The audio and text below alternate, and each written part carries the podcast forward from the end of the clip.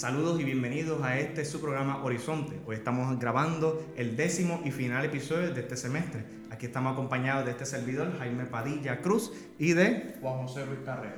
Más vale, porque tiene que mencionar sus apellidos que son muy importantes. Darle las gracias a nuestros padres siempre. Pues hoy el tema que vamos a tocar, antes de iniciar un poco, pues le he pedido al compañero Juan José que nos citara un poco el texto bíblico para introducirnos en este tema que es tan importante para la vida no solamente cristiana, sino para la vida de todos los seres humanos, un tema con el que tenemos que afrontar tantas veces, una realidad muy constante. Por favor. Haré lectura del Evangelio de Lucas, capítulo 5, versículos del 1 al 11. Mientras la gente se agolpaba en torno a él para oír la palabra de Dios, él estaba junto al lago de Genezaret y vio dos barcas situadas al borde del lago. Los pescadores habían bajado a tierra y estaban lavando las redes. Subió a una de las barcas, que era la de Simón, y le pidió que se parase un poco de la tierra. Se sentó en ella y enseñaba a la gente desde la barca. Cuando terminó de hablar, dijo a Simón, rema mar adentro y echad vuestras redes para la pesca. Simón le respondió, Maestro, hemos estado trabajando toda la noche y no hemos pescado nada, pero ya que tú lo dices, echaremos las redes. Hicieron señas a sus compañeros de la otra barca para que fueran a ayudarlos. Ellos acudieron y llenaron tanto las dos barcas que casi se hundían. Al ver esto, Simón Pedro cayó a los pies de Jesús diciendo, Señor, apártate de mí que soy un hombre pecador. Y es que tanto él como sus compañeros habían quedado pasmados ante la pesca realizada, y lo mismo Santiago y Juan, hijos de Zebedeo que eran compañeros de Simón. Jesús dijo a Simón, no tengas miedo, desde ahora serás pescador de hombres. Ellos llevaron las barcas a tierra, lo dejaron todo y lo siguieron. Pues este tema del que vamos a hablar no es de la pesca propiamente, ni de ser pescadores, no estamos en esa programación, pero sí tiene que ver con un gesto muy particular del Evangelio, y sería la libertad, el poder libremente escoger. Eh, como bien tú has mencionado, eh, los apóstoles tenían una, tenían una pregunta puesta enfrente, si seguir al maestro, si seguir al Mesías. Y en libertad escogieron seguirle, dejar las redes, dejarlo a lo que estaban acostumbrados. Es esa opción de libertad. Oye Jaime, pero antes de adentrarnos en la libertad, vamos a explicar un poquito eh, acerca de qué significa esta libertad, ¿verdad? Sí, porque hoy, hoy, en día, hoy en día, más que nada, el concepto de libertad está totalmente transgiversado. O sea, eh, a veces escuchamos libertad, asociamos libertad con libertinaje y pensamos que es lo mismo. Pero eh, existen dos tipos de libertad, ¿verdad? Está la libertad que uno conoce como normalmente, pero también está la que nos define la Biblia. Pero vamos a ir primero a la que todo el mundo conoce, ¿verdad? Que es la facultad o el derecho de la persona para elegir de manera responsable su propia forma de actuar en una sociedad. Pero ¿qué nos dice la Biblia de la libertad? Pues existe este primer concepto que es el aspecto negativo referente a la liberación de algo que esclaviza impidiendo, impidiendo el goce de su creador. Pero también está este segundo aspecto que es el aspecto positivo, que hace que el hombre libre encuentre el gozo de vivir con Dios en comunión y recibir las bendiciones divinas. ¿Qué quiere decir esto, Jaime? Eh, que es la facultad natural del hombre, que le permite hacer el bien o hacer el mal, por lo que es responsable de sus propios actos. Eh, vamos a detenernos ahí un momentito, antes de seguir ahí. Eh, pienso que hay que señalar dos términos en particular. Lo que es el que mencioné, que actúa en razón.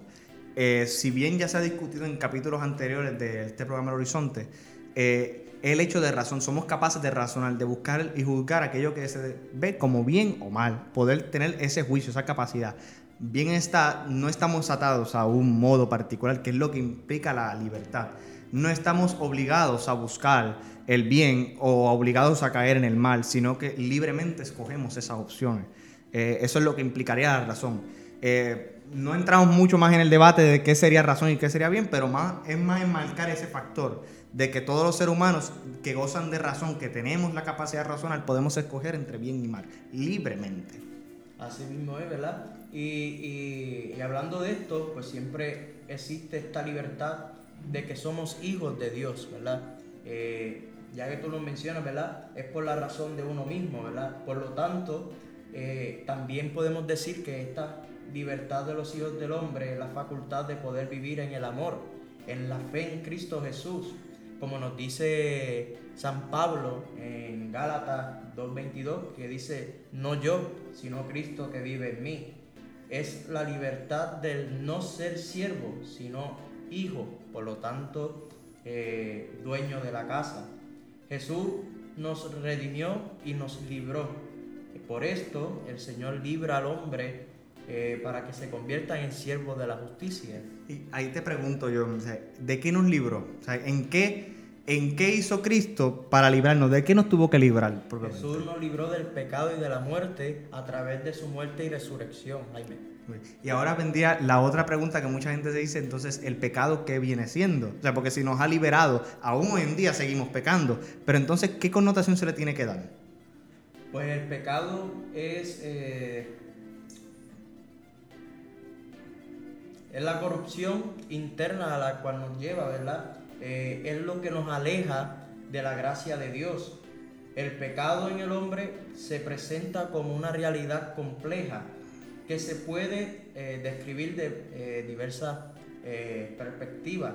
Jesús le responde, responde, en verdad, en verdad os digo, todo el que comete pecado es esclavo del pecado. Ahí, ahí es que tenemos que marcarlo todo lo que es el tema del pecado. O sea, ya se ha mencionado en episodios anteriores. O sea, el pecado es esclavitud.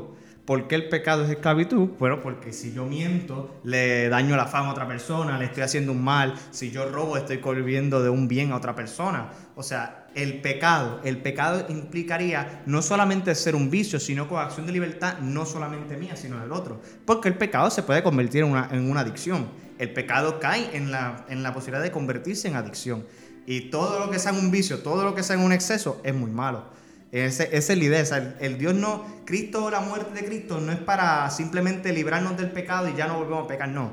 La muerte de Cristo pasó, Cristo murió, nos redimió, nos dio otra posibilidad. Cuando antes estábamos vistos en que la salvación solamente iba a llegar al final de los tiempos y eran aquellos que vivieran toda su vida bien, que eran muy pocas las personas que podríamos decir así. Pero en Cristo encontramos esa respuesta. No hay que esperar a tener. Ahora tenemos los medios, las herramientas para hacerlo, para poder alcanzar. Pero ¿qué pasa? Hay algo que siempre queda muy claro. Dios lo hace en libertad. Cada quien tiene la libertad de escoger buscar a Dios. Creo que lo menciona el Catecismo de la Iglesia Católica en el punto 1730, que nos dice que los seres humanos somos creados en libertad. Somos creados capaces de decidir y buscar a Dios. Por eso la fe, eh, Dios, la iglesia, los sacramentos no se imponen el pensar que yo soy de una familia católica y tengo que ser bautizado porque toda mi familia es católica está mal. Tú te bautizas porque tienes un compromiso serio que te interesa, que un deseo de buscar a Dios en libertad. Porque en el momento que, en el momento que haya un tipo de coacción, o sea, de corte de esa libertad, no lo estás haciendo con amor. Y la libertad implica eso que tú muy bien has mencionado, es buscar amor. ¿Y quién es el amor perfecto? Dios. Dios. Y eso es lo que deseamos. Estabas hablando, ¿verdad?, de, la, de los sacramentos, ¿verdad?, eh, que no son impuestos, ¿verdad? Eh, porque todo esto tiene relación con Dios y todo esto trasciende, eh, o sea que va más allá de la libertad, ¿verdad? Los sacramentos son una invitación de libertad. Por ejemplo, y tú me vas a corregir y puede ser que abundes un poquito más. Intentaré.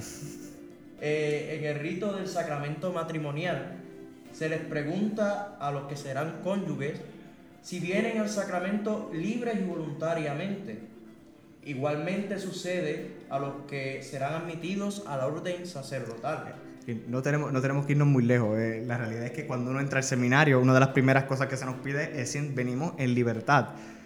Muy bien lo estás diciendo y si me disculpa que te interrumpa ahí el momento, pero el, hecho, el, hecho, eh, el hecho enfatizado en la libertad es que uno escoge esa decisión, la decisión la tiene uno. Uno puede casarse, si uno quiere, uno puede escoger la vida, el sacerdocio. ambas vocaciones son bellas, tienen sus momentos bellos como tienen sus momentos difíciles. O sea, la libertad no quita el, que sea la cosa buena o que sea mala, eso no. Pero la libertad me da a mí la decisión de escoger ese bien. En el momento que hay algo por encima de esa libertad, ahí viene en que alguien me ponga presión, o sea, que me obliga. No, porque tú tienes que ser cura, porque aquí en tu familia todos somos casados, tú tienes que ser cura, porque tienes que casarte, porque toda la familia no. En el momento que ocurra eso, no hay libertad. Y si no hay esa libertad, no hay amor.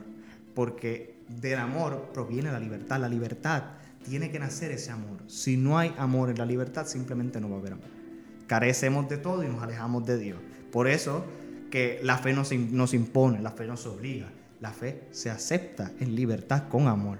De las muchas canciones que cantamos muchas veces y no nos damos ni cuenta de lo que cantamos, pero escogemos por amor al Señor. No lo escogemos porque mi madre me lo impuso, porque mi abuela, no, jamás. O sea, esa, esa mentalidad de pensar de que estamos aquí por un, con una obligación mayor, no. Estamos aquí porque queremos seguir a Dios. Dios no te obliga a seguirlo a Él. En cambio, Él te da las herramientas para que lo sigas a Él. Y tú escoges ese camino, ese camino que uno escoge libremente. Exacto, eh, bien como tú dices, pero aparte de esos sacramentos, hay uno que es esencial en la vida del cristiano y es en el acto de la reconciliación. Porque igualmente debe ser libre debe salir de cada persona y acercarse al confesionamiento, al confesionario.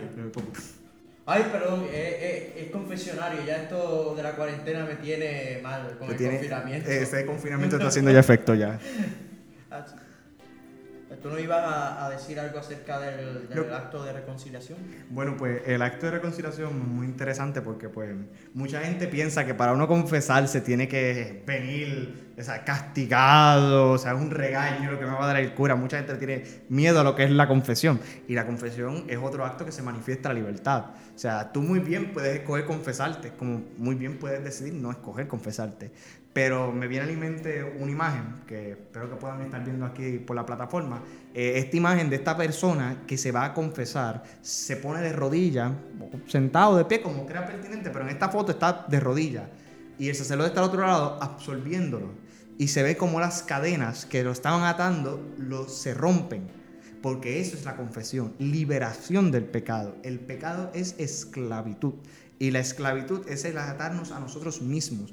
No es tanto atado a otra persona, sino que estamos atados a uno. Porque nos vemos a nosotros mismos cuando excesivamente compramos, compramos pensando nada más en uno. Que pues no está mal comprarse a ese gustito un día. Pues, en las ventas de bienes negros que uno siempre compra cuanta cosa. Pero no está mal. Pero el hecho es que solamente pensar en ti, cuando puedes pensar en otro, ese es el problema del pecado. Que el pecado ponernos a uno por encima de todos. Al punto que eliminamos a Dios, al punto que decimos que Dios va por debajo de mí. Y ahí es que tú te das cuenta. Bueno, en ese momento no te darás cuenta, pero a la de verdad, ahí hay una completa soberbia, que fue el pecado de nuestros primeros padres, la soberbia. Ese pecado original, el que ponernos por encima. Y ese sacramento de reconciliación nos libera. Bien está que nos libera, nos da las herramientas y nos pone las bases. Pero el hecho eso, no, eso en sí confesarte no te va a eximir o a evitar que peques otra vez. Te da gracia para poder perseverar y no seguir pecando. Pero el pecado lo podrás haber cometido más tarde, pero reconoces que en tu juicio de libertad que has optado por el pecado, libremente tienes que escoger por la salvación. Es el deseo de todos los seres humanos.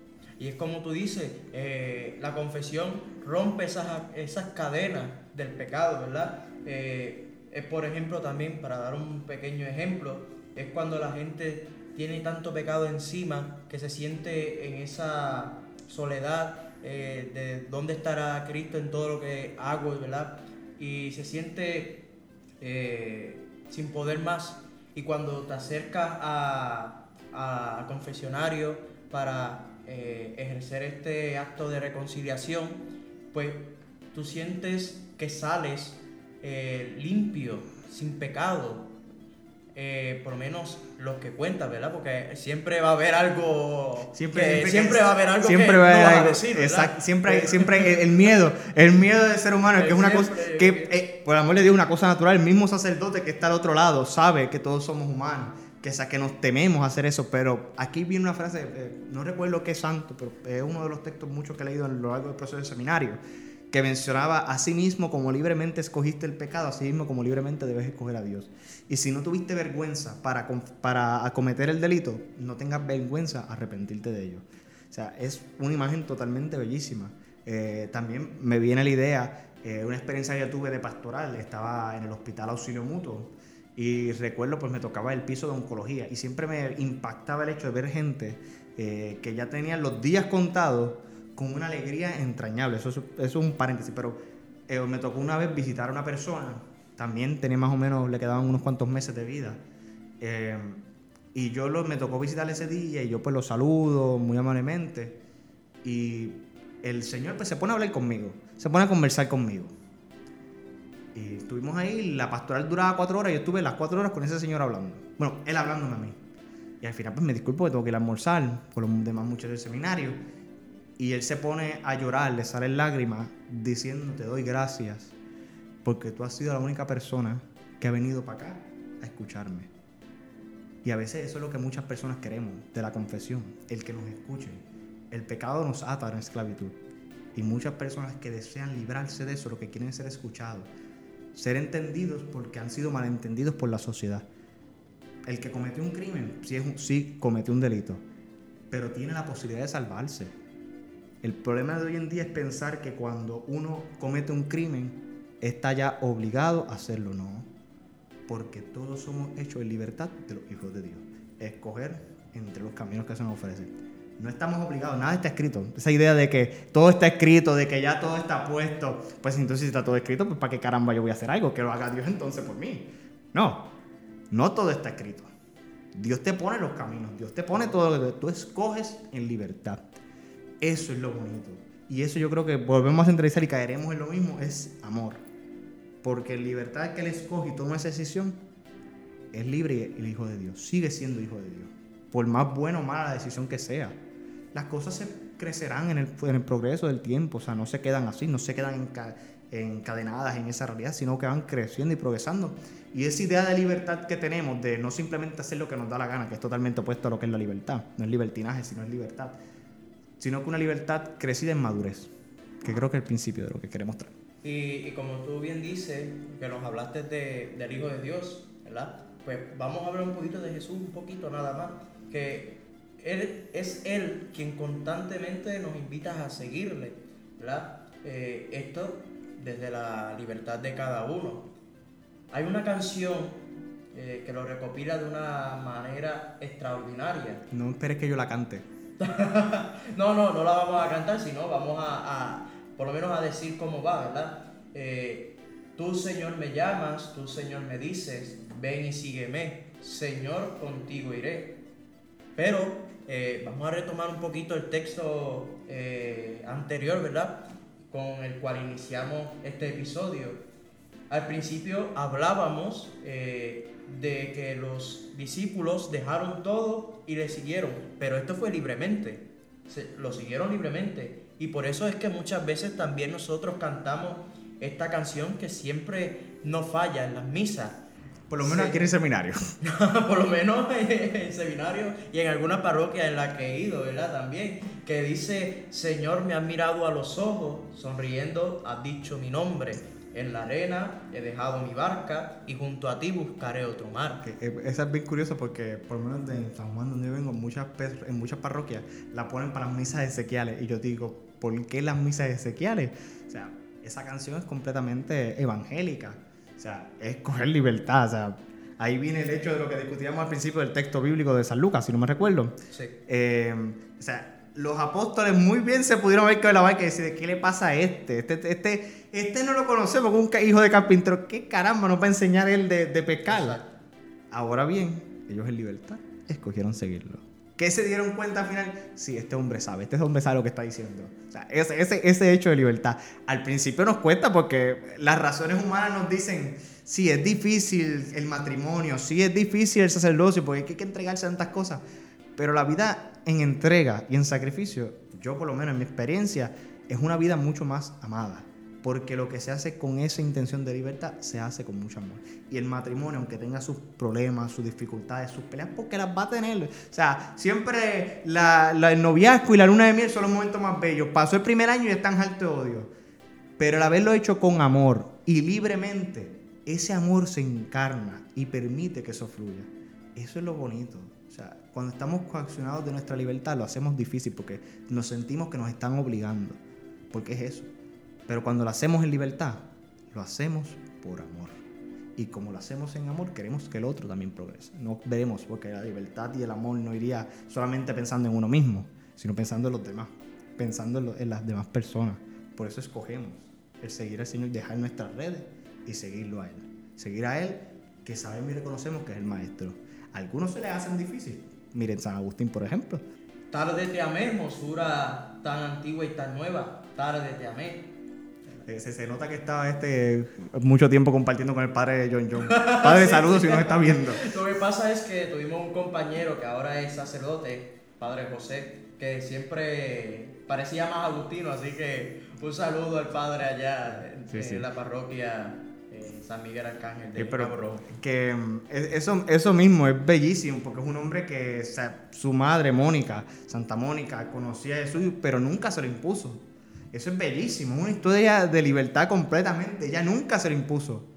Pero ahí está el Señor. El Señor siempre está ahí. Por más oscuro que se nos vea el camino, el Señor siempre está con nosotros. Por más que tú quieras ser de un punto, quieras ser del otro, el Señor no te va a cohibir esa libertad. Jamás. El Señor no cohibe la libertad. El Señor nos ha dado la libertad y es el mejor regalo que nos ha dado. El poder ser libre y escoger entre el bien y el mal. Muchas gracias Jaime por esta hermosa reflexión. Gracias a ti por compartir conmigo aquí.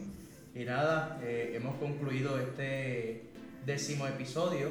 Espero les haya gustado, les haya reflexionado y haya quedado todo claro.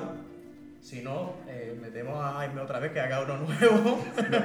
no, no mucho, yo creo que nada, pues eh, así de conclusión, aparte de decirles que sean libres, porque ya todos somos libres, pero es buscar eso busquen el amor, que ahí está Dios. Muchísimas gracias. Muchas gracias.